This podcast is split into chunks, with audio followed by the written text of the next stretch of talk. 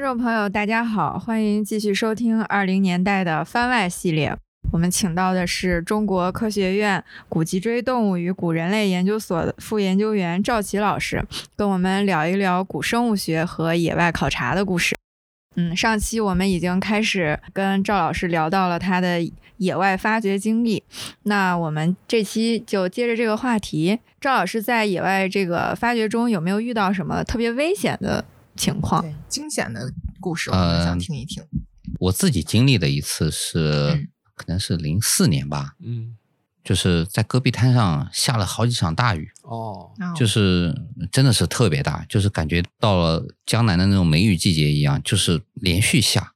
下了以后呢，会出现什么问题呢？就是嗯我们、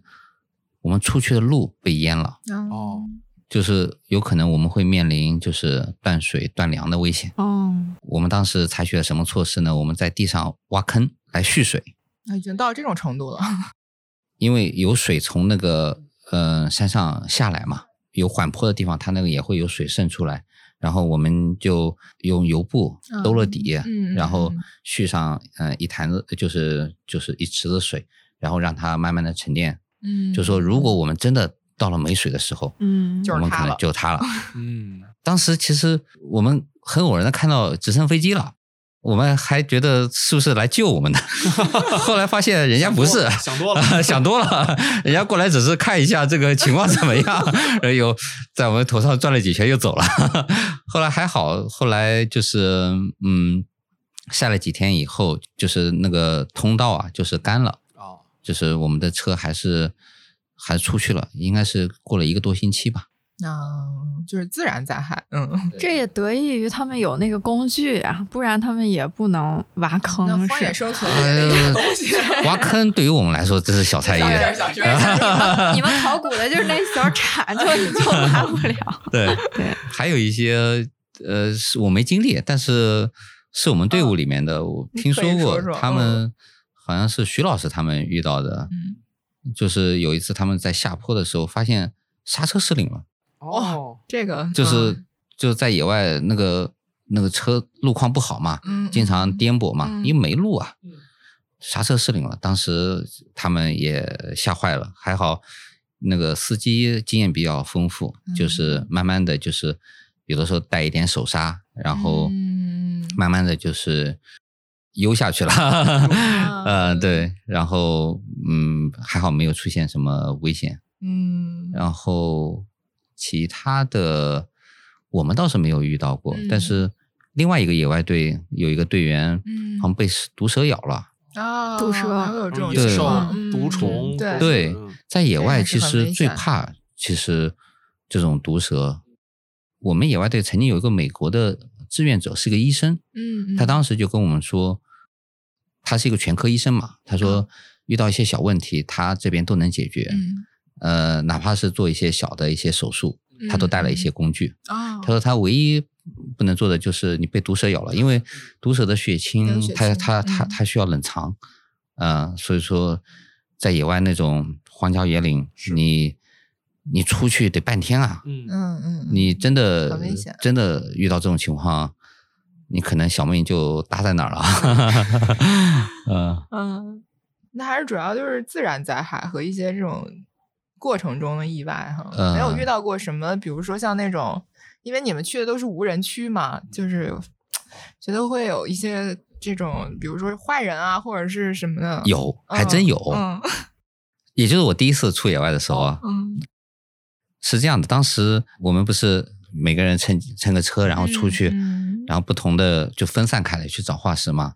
当时我在的那一个就是小车，我们散开以后，就是我跟一个加拿大的一个地质学者，我们一起去跑那个地方地层。我们跟师傅肯定是就是司机师傅肯定约定好，就是我们几点我们还回到这儿啊。嗯当时我们回到那个地方的时候，我没看到司司机师傅，然后我们以为他回去了。嗯我跟那个加拿大的那个地质学者，我们就步行回到了营地。但回到营地以后，发现那个司机没回来，嗯，嗯当时就呃挺着急的，因为我们在的那个地方啊，当时二十年前有一些维族的在那盗挖桂花木，啊，挖规划墓的，嗯他们干的本身就是违法的事儿，而且嗯真的在戈壁滩无人区发生了这些事情，把你埋那儿，也谁没都人不知知道道，对啊，没人 知道，所以当时徐新老师是队长嘛，嗯，很就紧张。就抄上家伙就准备去跟人家干仗了。 徐老师当时这么血气方刚，对啊，他当时就把我一个人留在营地，说你当时我 最小嘛，你在这打儿架嘛，你对对对，然后其他人全部抄上家伙去，真的去去了嗯去那个地方去想找人家，要就是人对要人。后来还好，到了一地方找到了那个司机，因为那个司机呢觉得那个原来约定那个地点呢太晒，他找了个开车啊开到一个阴凉地方去休息 了。但是他也比较好的是，他没等到我们，他就一直在那儿等。啊，呃，所以说还好有惊无险。，还是挺想想后怕哈 对对没有对遇上，嗯，对对对嗯但是这种危险是它其实是是存在的，存在的潜在的。对对对嗯对对，嗯嗯，你就是在这种考古工作的过程中，你还是会跟当地的一些力量啊或者社会啊要发生联系。对对对，那对反过来对你们这个为人处事啊，包括在社会上行走的这种能力有没有要求呢？呃，对你这个好像因为你他们跟我考古，干考古的，他们考古。要跟方方面面打交道。对对他，你们好像也不用是吧？有的我们时候 其实也需要，但是呢，我们都不擅长。 原来就是一个大不同。感觉考古的就更擅长一些这方面，因是为吧上次说到，比如 说对，能上喝回酒我啊们什么谈的，对，谈到这些嗯问题，就是觉得好像他们就主动的会去发生这种连接，而且是嗯你躲不掉的。但是嗯好像赵老师他们做古生物，好像不用跟他们发生这种一扎就连接扎无人区了。 对，也需要人家需要不让你进去怎么办？ 是的就是现在管的也严嘛，现在其实对地方我们也会跟地方会沟呃通对会沟多通，沟通，特别是现在也会遇到我们比如说去内蒙古，嗯，嗯你会要跟牧民沟通。啊，牧对，民这是个大嗯问题。对，因为嗯原来草场没有划分，嗯对他们现在都把草场都就分分分包到每家每户了，嗯所以你有可能你是到人家那个草场上去了，嗯，啊，然后人家就会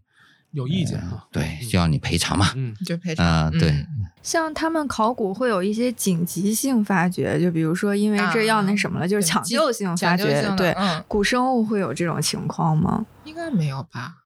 古生我物觉得他很们少都，是为了科研的 那个非常的 古生物很少目，的就是说去嗯有些时候有些地方啊会遇到，就是搞基建嗯会挖出一些恐龙化石来。啊，就会最典找型的就嗯对对是对刚才提到江西赣州，对嗯赣州的化石大部分都是房地产开发或者、嗯或者是修路的时候发现的。嗯，然后那个呢，就需要就是呃类似强制性挖掘，但是也不像嗯嗯考古那样，呃投入那么大。考古嗯好像只要一有文物，工程立刻得停一下，定是要吧停？下，对对对，然后嗯，我们古生物呢，我们也想让它停下，但是人但家是他不停下，对人家人家就有的就不报嘛，就、啊就直接把它骑走就完事对儿了。对对对嗯嗯。对对，这里面其实有一个野外工作的一个一个不一样的地方，因有为嗯当关系时到人的东西的时候，就好像对说对到对这重视程度就会高。对对对，如果就是单纯生物的，就可能重视程度就会少。可能对会不会他也不因为认识就因为文物本很早就有文物文物的相关的保护法律是吧对？对，对嗯，嗯但是古要生物现在这块儿是不太健全，是吗？还 好是像刚刚才有吧，刚古生物啊古生物什么保护条例嗯，还只是条例，还可能还没上上升到法律这这个程度。啊，那就是会这样。那我们还是说回到化石，嗯就是一般化石它都藏在什么地方呢？然后当你们发现化石之后，首先要做的事儿是什么呢？比如说我们的脊柱洞化石啊，大部分是呃河流冲击形成的，就是说河流向的保存。嗯比如说这个恐龙死在这个岸边，大部分是被河水冲了冲击了以后，然后在一个呃水流比较缓的地方，然后堆积下来，嗯然后呢，埋下然来后嗯有有一些细细比较细颗粒比较细的泥沙把它掩盖住，嗯然后它形成了化石，然后这种是最多的。还有一种就是湖泊象的保存，嗯就是它死在湖里面，然后呢有这种泥沙沉淀，把这个化石掩埋了，然后那个就颗粒度很细，就是辽西的，嗯就是这种情况，嗯就是页岩嘛，形成页岩。嗯嗯嗯还有一种恐龙的保存方式呢不常见，比如说它是沙尘暴古代的嗯沙尘暴那种那种埋场，这种比较典型的是在内蒙古的巴音满都忽地区，它跟外蒙古的那个南戈壁嗯是一样的保存环境，就是古代的就是中生代的沙尘暴，嗯，快速掩埋，就是沙尘暴来了把它掩埋下去。所以你在不同的地方做这个调查，基本上也就是遵循它这个埋藏的规律来找，所以就找到这个地层，对吧？嗯、对，首先你要想找到恐龙嘛，你肯定要在陆相地层里面对 找，就是说，当然刚才说的湖泊相的那个也是属于陆相地层，嗯，它不是嗯海象，它不是在海里面，因为嗯恐龙没有现在报道还没有生活在海里面在，海里的，对嗯，嗯所以说你先要找到陆相地层，然后时间点你要能扣准恐龙生活的这生活个的这个时间，间，嗯，然后有这两个因素，那就这个地方可能会有恐龙。哎，这到这儿，赵老师可以普及一个这个科普的知识点啊，就是恐恐龙跟这个就是陆生动物，对吧？跟我们说的翼龙和那个鱼龙是不一样的，是不是？对对对，他们都带个“龙”字嘛。我们中国的古生物学家在翻译的时候啊，他喜欢在爬行动物后面加个“龙”字，嗯，然后在哺乳动物后面加个“兽”字。兽，翻译的时候对，所以说爬行动物我们都翻译成什么什么龙了，但是恐龙只是爬行动物的一种，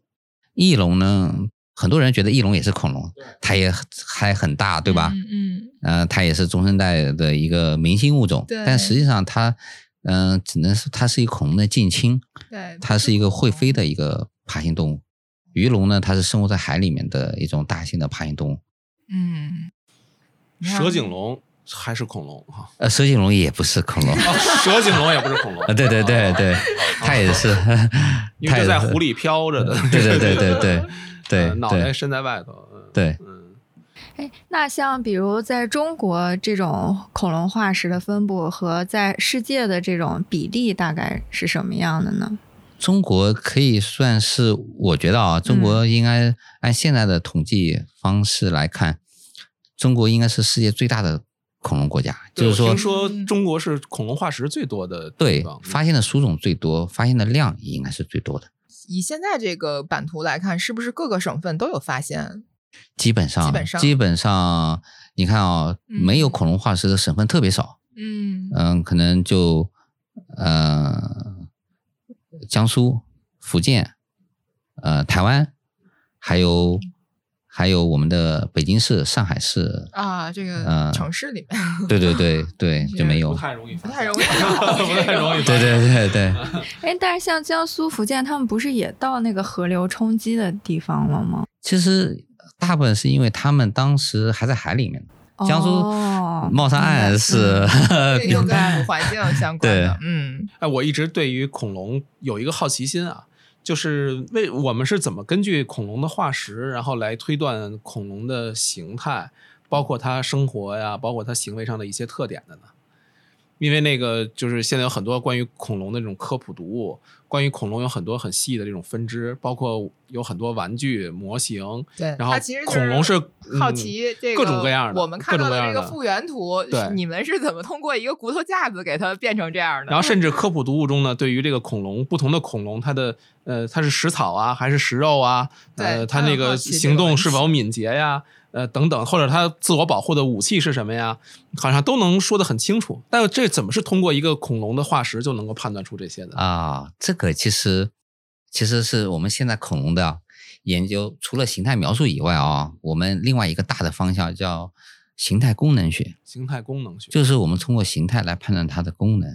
然后这个呢，其实就是相对比较深入的研究了。打个比方说，我们最早发现的恐龙，你可以去看一些历史的资料，它当时的复原图跟我们现在完全不一样。哦，嗯，就是当时可能研究水平也有限，就是刚刚发现嘛，很多化石也不完整。嗯，根据那些化石，它可能复原出来的就会与现在有很大的偏差。其实最近，嗯、一项研究，比如说我们呃经常熟悉的啊，这个这个一种恐龙叫棘龙，棘龙，嗯对，就是它有一个大的背帆，嗯，对吧？嗯然后呢，之前呢，我们很多学者认为它应该还是在生活在陆地上的，只是偶尔会到水里面去。嗯但是现在最新的研究，好多都把它认为它是一个呃能够比较长期的生活在水里的一个一个恐龙。它也非常善于游泳，这就是后期一些更深入的研究得出来的结论。比如说，他们就会通过骨组织切片哦，来做类似的这个分析研究。嗯首先他们会做很多现身的，有在陆生的，有在水里面的，有是潜水的，有的是能够到深水区的。嗯然后建立一个现身的库以后，他们再拿这个化石切对片来去去比对对去比啊，来去做分析。嗯原来是这样，那嗯对就是嗯呃，就是说证明它在水里面时间长的话，那肯定要对它的那个复原土的那个状态要有改变，对吧？对对嗯对，嗯会有会有会有嗯会有嗯很多。其实包括恐龙是四足的还是两足的，恐龙能不能两腿把自己对支起来，嗯对那种对那对种嗯趴在树上吃草，这种对其实都是需要后期的更深入的研究，嗯，包括还有复原一个颜色，嗯对颜色哎哦，对这个我赵老师们好好说一下，我们我们之前好多的复原恐的颜色，大部分是根据现生的爬行动物来嗯复原、是复原的，是因为都知道恐龙是个爬行动物嘛。但是后来呢，就是有了一种新的方法，就是通过一些扫描电镜对一些细微的结构，能够找到那个他们叫一个色素体的一个很小的结构。哦，这个色素体呢，首先也其实也是要做现身的，嗯就是我们做古生物研究啊，一个最重要的就是将经论古，就是嗯我们不能空口说白话，嗯我们需要有证据。当时是应该是十来年前吧，有一个耶鲁的一个博士生，他的导师当然也挺好的，给他指了一个方向，就是做这个色素体，他就做了很多现身的这个色素体的结构，然后这个不同的结构的色素体对应着不同的颜色，然后呢，他就在一个化石的一个鸟类化石上就能找到了这个结构可以对应上，然后他觉得嗯这个是一个很好的方法，在呃化石上来探索它的颜它的羽毛颜色。后来这个方法其实这个十来年其实得到了很多的推广，包括做一些皮肤的颜色，嗯就是真正去做一些显微结构，去找到它的色素体的结构，然后根据它色素体的结构呢，来推断它生前应该是个什么样的一个颜色。什嗯么颜色所以现在有一些化石的颜色正儿八经是是有科学依据的，而不像以前，以前就是想象，嗯我嗯觉得怎么样好看，嗯、就是什么样颜色。那这个色素体是存在在化石里面的是吧？对对对，是在化石里面的，哦对对对、嗯对，它是一个结构。嗯那过去我们看什么《侏罗纪公园》，嗯，然后他从那个文字写当中提取什么恐龙 DNA，然后复制出恐龙，这个有在科学上有可行性吗？嗯可行性吗，我觉得是 没有嗯没有的，完完全没有，没有的，没有的，这个时间太久了。你看嗯，恐龙绝灭时间是六千六百万年前，嗯，这个时间太久远了。你你即便是保存的琥珀里面，它也发生了很多变性了。嗯嗯嗯，然后现在古 DNA 技术真正能做出来的，可能也就十万年，嗯或顶多几十万年，对吧？所以可能嗯对嗯人类来说是一个十万年还挺长的，但对于啊恐龙来说，啊，这个这个这个这个这个 这个这真是不 是，对对对。对，对，嗯，赵老师刚刚还提到了，就是说要把这个化石变成切片，能不能简单跟我们讲讲这个切片是怎么制作的呢？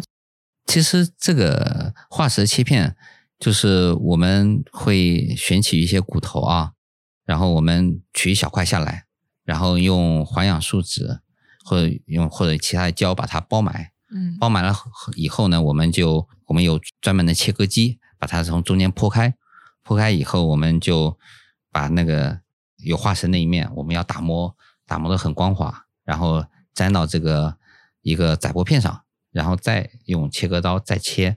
再切出一小块出来，然后再就是磨片机上，然后再磨到我们想要的这个厚度，一般也就一个头发丝那么厚，嗯那么就直径那么小的一个、嗯一个薄片。嗯，大概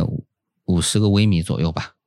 所以这个也是很考验手上的活儿的，对，是吗？，对，这个就是又是说到我们上次跟彭老师聊的那个，就是说是不是嗯都是这个要求动手能力，动手能力，嗯对，嗯，而嗯且对我觉得这个就是他们做古生物的人吧，我觉得这个动手能力确实是特别强。嗯因为你看我们做考古的在野外吧，就是基本上一发现一个东西哈，然后测量，然后取出来，就大概大致如此。因为我们都知道一个罐子它也不会说大到哪里去，嗯，但是你想，就咱们在博物馆看到的化石都是一个什么体量？对，嗯所以当时赵老师就跟我说说他们在野外就打一个疲劳课，嗯，啊对 对对对对，对，就是这这个赵老师给我们讲讲，就是这个从野外，就是刚才你说，呃，看到那个小鳄鱼啊啊，啊，然后怎么给它带回来，然后你在这个实验室里又是怎么修出来的，就整体这一套这个动梦手想能嘛力对这么强的事情，嗯其实对二十年前我第一次参加野外的时候，其实就在野外学习了打皮条客的这个方式方法。嗯呃为什么要打皮条客呢？它皮条客它好像应该是个俄语词，哦就跟俄，嗯因为我们早期的古生物研究，特别是建国以后，对跟苏苏联跟苏联的就是专家合作的很多。然后他这套方法是他们教的，嗯不过美国、英国的他们也他们也会打，主要是为了防止这个化石在运输的过程当中颠簸，以造成化石的损坏。嗯然后方法呢，就是皮条客其实就是石膏包，石膏包，对，嗯就是我们会在野外买那个石膏，然后跟水混合以后，然后它就会形成一个黏糊的一个状态，嗯然后你把它覆盖在就是化石的表面，然后呢，过一段时间它会凝固，嗯，凝固了以后，然后你先把它就暴露的这个这个外面的这个地方打好了，打好嗯然后呢，在底部再掏空，掏空了以后，然后再翻过来，翻过来翻过来再把底部再把它打上石膏包。哦，打石膏的过程不光是石膏，我们还会加一些麻袋布片，对，因为麻袋布片就像就像钢筋一样，嗯，它能够它能够让你这个石膏包呢，就是就是更加坚韧，就不容易、呃坏。我们一次野外可能打上个几百个、上百、几十个、上百个哦这样的石膏包，打包高手，呃，对对对对对，然后就这样的话，随便怎么运输的过程中，它都不会哦，呃损坏。那你回来到实验室，其实还要把它拆开，对，嗯用切割的地方，啊用切切割再割把机，石膏再给切掉，对对对，把对把然后嗯它再一切点掉一，点修。对对所以对从那个刚才晨晨说的那个切片那个，嗯就是那个是精细到了极致。嗯对对对嗯对对 对对中间还没到切片呢，就从对石膏给它复原，就都得挺花人力跟时间的。对对对对，所以很为花什时么就间是。我记得那个当时我们编那个杨忠健先生的书的时候，哈，好像说对到那个陆丰。那陆丰对龙的时对候，对说是我们中国人独立装架的第一个恐龙，就为什么还要做成邮票来纪念？对哦对，当时不明白，就说因为我们在博物馆里看到的都是弄好了的嗯弄好了的，我们以为就是这样的，挖出来就这样啊了。 对 对对对，其实其实这个从挖到庄稼到复原，这个挺难的啊，是所以是为什么对那么值得它纪念啊？对陆丰龙，我们称之为中国第一龙嘛，中国第一龙，但是嗯它并不是我们中国人发现的第一条恐龙，它只是我们中国人完整的走了一套流程，对就是说装架从发现嗯、发掘、修复、研究、装架嗯这一整套流程，对全是中国人特别独立重完成要的。那您当年挖了那个小鳄鱼之后，后面的整个那个流程是你自己做的吗？就是因为我不研究鳄鱼，所以这个对标本呢就交给一个专门研究鳄鱼的一个研究人员去研究。那他们把这个，比如说那个化石都研究完了，那这个化石最后保存在哪 儿呢？就是我们研究所，哦，所以就是被研究过 我们做了标的本馆各种各种的呃化石啊，都会被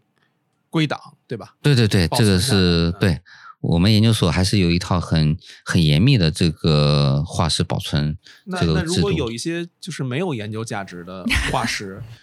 是怎么处理它们呢？什么叫没有研究价值？就比如说化石了， 就比如它还没有研说究价值，比如说那个化石就碎是的就是是吧鸡类式化石，啊对对对鸡对类式化石鸡，类是化石，嗯其实是这样的，我们一般要求啊，就是我们会跟队员说啊，如果你只是捡到一个小碎块儿啊，又没有什么特别的形态特征，嗯就是一个碎块，没有任何形态特征的，我们建议他就捡到哪儿就扔到哪儿，嗯，就不要带回来。嗯，为什么呢？因为化石的小碎块对我们在野外找化石太有用了，它是告诉你一个线索，这个周围有。有，嗯，如果你都把这些都剪完了，后怎么办？以后以后以后大家都过去看，什么也看不到嗯，我到底在哪儿仔细找呢？对不对？，对，嗯 那么大那么大一块地 方呢，对不对？你 看，这跟啊考古又不一样，考古是应应检尽检。 对，嗯是，嗯，隔行这如这隔也山。也我我觉得也是因为古生物它有更多的不确定性对，啊，因为时间你太久了觉得好像这地儿挖完了，其实不一定，可能那嗯个不一随着以定嗯后技术啊、学学科的那个发展，对，再往下可能还有东西。其实嗯我们古生物挖掘啊，有的时候我们为什么我们也会跟地方政府说，其实嗯我们希望地方政府允许我们去做野外挖掘，嗯为什么呢？如果我们不去的话，这些化石好多也会被分化掉，对对对，嗯因为对自然其破实坏很严重。自然破坏很严重，特别是植被的破坏，因为植被的嗯根系扎到土里面，对化石的破坏分化会更大。嗯，这个是尤其在最近这些在这几十年，这种情况更加严峻了，对不对？是啊，就是比如说戈壁滩这个十来年雨水特别丰富，我们之前二十年前去的那个黑乎乎的那个戈壁滩，就是都是一些黑色的砾岩嘛，嗯嗯嗯在嗯飘，嗯就在地上嘛。地表，嗯，对，现在去看，都是远看植已被经像草原了。对，嗯我啊真的听是说是这两年那边就是边疆地区的绿色植被特别 多，对对对，嗯 这个是古我生物们还呃考古的大敌，是吗？对，因为它会对破坏嘛。对，嗯而且说实话，我们做古生物的，我们就喜欢去那种寸草不生的地 方，虽然条件艰苦一点啊，条件啊，但是蕴更藏容着可更能容易性让 你能发现化石。其实我们真感觉到，在野外啊，这些年啊，十来年、二十年，人类的力量力量是非常渺小的。嗯嗯比如说戈壁滩，它现在绿油油的，其实都是无人区嘛，嗯跟我们人类有什么没什么关关系系没。什么关系。它就是这几年老天下这个下雨多，对对嗯等到再过十年二十年，说不定老天不下雨了，你现在看到绿油油的一片，全部变成全部死掉了。所以你我看 又这进了什么小冰川期，是这是古生物学家对于自然跟别人不一不一样的认识。嗯因为做这个研究，有没有对这种人类的气候变化有什么感觉？就是古呃环境和现在的 对你这个站在上环上亿万年的这这个个我时间纵深里 对，时间太纵深了。呃，说实话，我对这个了解的比较少，嗯啊但是任何一种大的物种的演化啊、它肯定是跟环境是有很大的关系的。嗯，它的繁衍、它的繁盛跟环境肯定是有关系的。只是我们现在在恐龙的时代，环境的工作做的并不像现在这么细。其实环境做的比较多的啊，是新生代的，嗯就是我们所也有很多做哺乳动物的，嗯他们的化石资料更丰富，嗯而且连续性也比恐龙要好很多。对嗯他们不像我们，我们恐龙有的可能就一两件，他们可能一挖挖出来几百件、上千嗯件。对对然后地层呢，很多还很连续。他们的做环境呢，通过一些包粉啊，通过一些地球化学啊，他们能够做的相对比较精确。嗯因为很多模型，很多这种环境对生物演化的模型，你是要建立在相对比较精确的数据基础上。这也是说，我们为什么做研究，我们一定要基于数据说话，嗯就是嗯什么样的数据你才能够做什么样的解释，你不能够超出你的数据所能解释的范围。嗯，所以科学家的浪漫，它是在这个数据的框架之内的。 呃对，嗯，对对，对，就我觉得，我这么听下来，我感觉古生物学虽然就说它需要我去挖掘一个实打实的东西，但它同时也需要一个有一点想象力，因为确实那个距离我们太遥远嗯太遥了远。了。对，对是这样，嗯是是需要有你的想象力，嗯但是我个人的感觉啊，就是你的想象力要建立在你长期的研究的基础上。对对，有的时候你会发现一些老的科学家，嗯几十年前甚至一百年前写的文章，他们那时候技术手段有限，但是呢，他会根据他这个呢，他会提出一些假说，嗯但是他他不咬死，他不他嗯他不把这个结论咬死嘛，但是他会提出一些假说。过了几十年、上百年，我们后人有了更多的数据、更多的技术手段以后，我们重新审视他当时的问题，我们可能得到的结论跟他当时的是一样的，嗯哇，哦那就说更是厉害，说明人家老一辈更厉害。说说明大这个胆就是假设嗯对，就是小心他谨们慎的假设并不是说空凭穴来空风的，的他们只是建立在不完整的数据上，对他们说得好提出一个假说，呃但是他们不不说这就是，嗯啊、对，但是呢，由于他的确实研究做得比较好，然后确实对整个演化也确实有比较好的认识，往往他提出来这个东西，说不定以后就被证实了。就他那个这学术直觉特别对好，嗯对对 对，指了一个方向。对嗯，对，嗯，所以就是我觉得哈，因为我跟赵老师也很长时间没见了，我觉得他现在就是这个研究做的吧，就是随着他这个研究的不断深入，他说话越来越谨慎 了。也有那个老一辈的那 个 那个嗯啊因为风范我了。记得就是我们当时都在这 个 这个古动物馆做这个讲解的时候啊，这个我们都是按本儿给这个观众念，嗯但是赵老师呢，就是发挥一下，哎大胆对假设， 对，经常看到赵老师就是跟几个这个观众非小常朋友深入们的在探讨问 题，对，讲的非常细致，嗯，这个这是一般观众最爱的嗯，没错讲解儿，员。没错儿，没错儿，嗯。但是今天又看到赵老师就是如此严谨的一面，而且确实说话就是非常的滴水不漏。 我没有没觉得有，这个就是我们叫什么科科学家养成时哈， 就是这那个很赵精彩嗯赵老师、对赵老师向优秀的科学家这个越来越迈进。赵老师就是咱们中国的这个古生物学研究，或者说关于古龙呃恐龙的研究，你觉得现在跟世界上的这种沟通联系啊，或者跟其他国家的研究相比，有没有什么自己的特点？对，嗯呃，我觉得我们做恐龙的跟国际上的同行联系还是很多的，嗯因为恐龙也比较热嘛，对吧？嗯比较热门嘛，嗯对嗯然后中国又是最近发现了这么多种恐龙，嗯我觉得我们的国际交往是非常的紧密的。嗯嗯然后我们这些年恐龙的研究也确实取得了很多的进展，嗯但是同时我们也要发现，我们确实跟国外呢也是有一定的差距的，嗯，但这个差距也正在正在缩小。毕竟这么多资金、这么多人力投进去了嘛，哦嗯呃，但是呢，我们毕竟起步也比人家晚很嗯多，所以说之前差距很大。原来我们早期的研究呢，很多呃是做形态分类，因为形态分你类最基本的工作你还没有对做完。对那现在有了这个基础以后，我们现在也在一些新的方法，甚至一些分析上，我们也会做更多的工作。原来这些工作可能大部分都是老外做的，我们现在也在做一些更深入的研究。啊、嗯你感觉那个公众的这个热情是不是也一直在越来越高？就是是啊，是啊，是嗯啊。其实很明显的，就像我提到的，我小时候其实我都不知道恐龙，嗯，但现在我们遇到的一些年轻人，小孩儿，哇，他们有的人说五六岁、七八岁的时候就已经对，非常喜欢恐龙，呃而且能说嗯出好好多不同多恐龙的名字，他看见它那个形态特征，他就能对说出它的名字。我觉得这个是社会发展的一个一个表现啊、嗯，就是毕竟中国经过这这么多年改革开放，确实也经济富裕了，对孩子的这个投入也高了，很多孩子从小就能接触到这些东西，嗯，对，嗯，可能也跟我们这些年这个博物馆呀，还有各种这对种对对也有对关对包括系出版都有对关系。对对其实我记对得我们上学的时候还要到博物馆去当那个讲解员，去修一个学分儿，啊对，就是要去义给务公讲众解讲呃嗯这个嗯讲这些东西，嗯嗯嗯，是是对，是，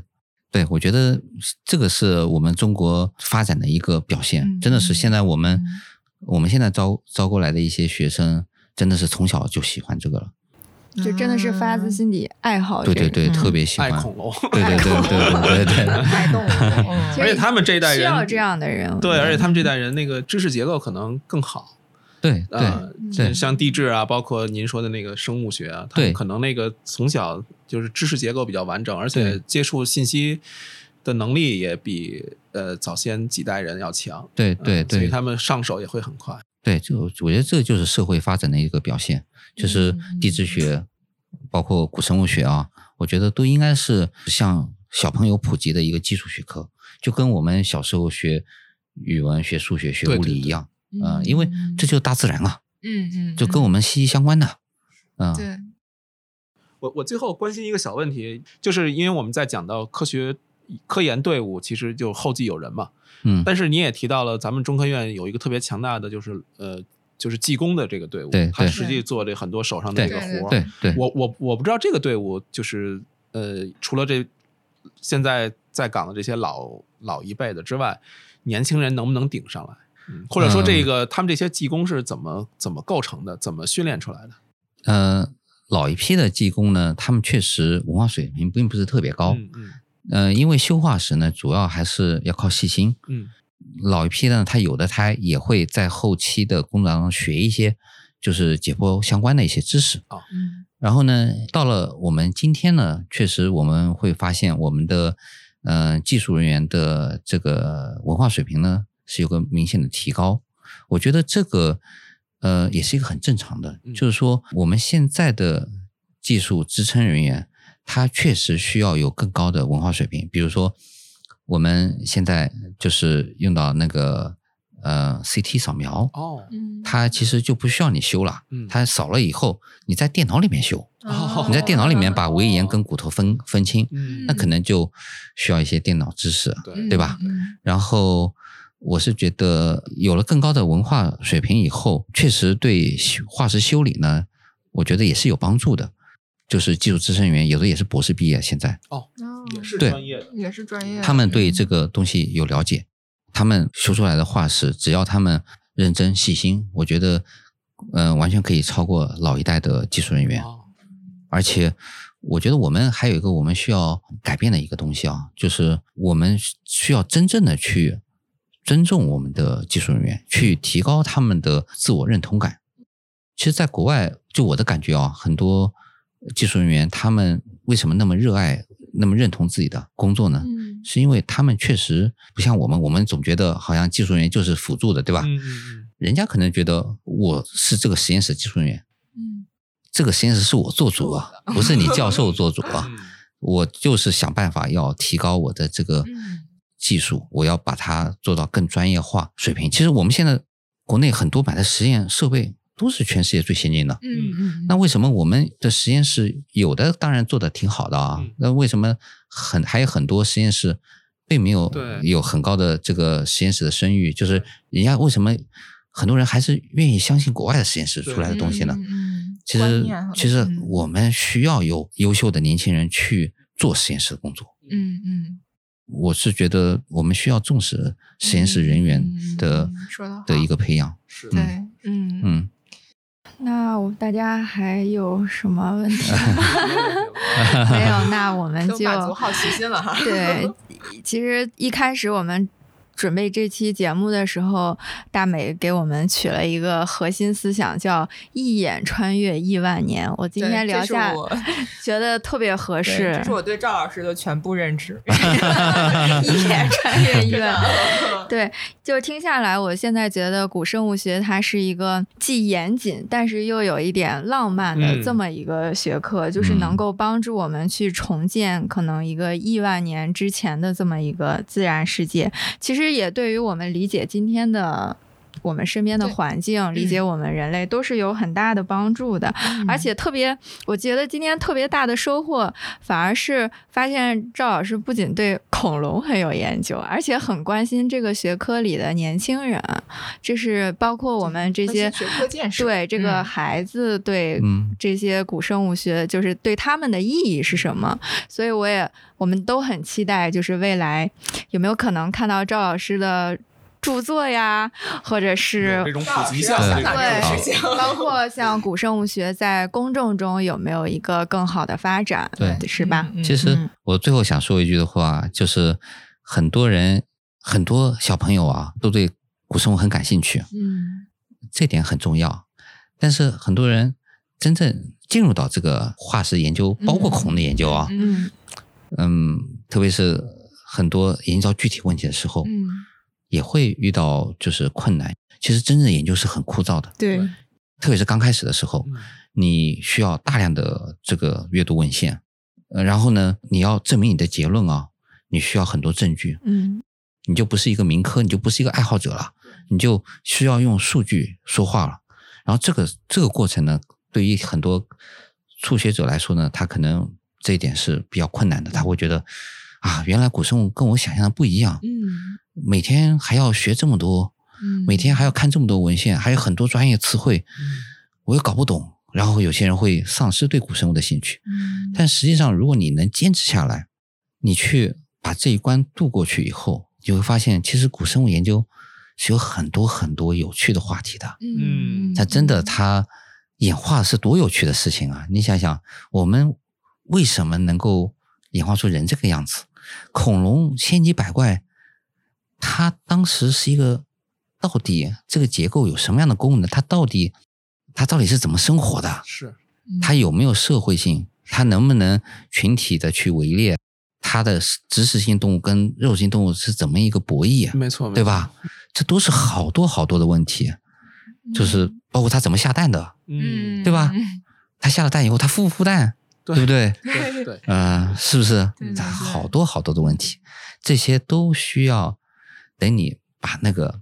刚开始入门的那一段枯燥期度过去以后，你才能够打开这扇真正的打开这扇门。啊、感觉赵老师真的发自心底的张老师发嗯自心底的对这热个爱学科充满了热 爱。对，刚才那段话其实可以作为古居所的招生 广告，开学之让有更词多。的同学们啊投入这项研究中来。嗯，对好，那我们今天的节目就到此结束，再次谢谢赵老师，谢谢大美谢，谢赵老师。好，谢谢大家，谢谢大家， 嗯再见。好，再见。再见。再见。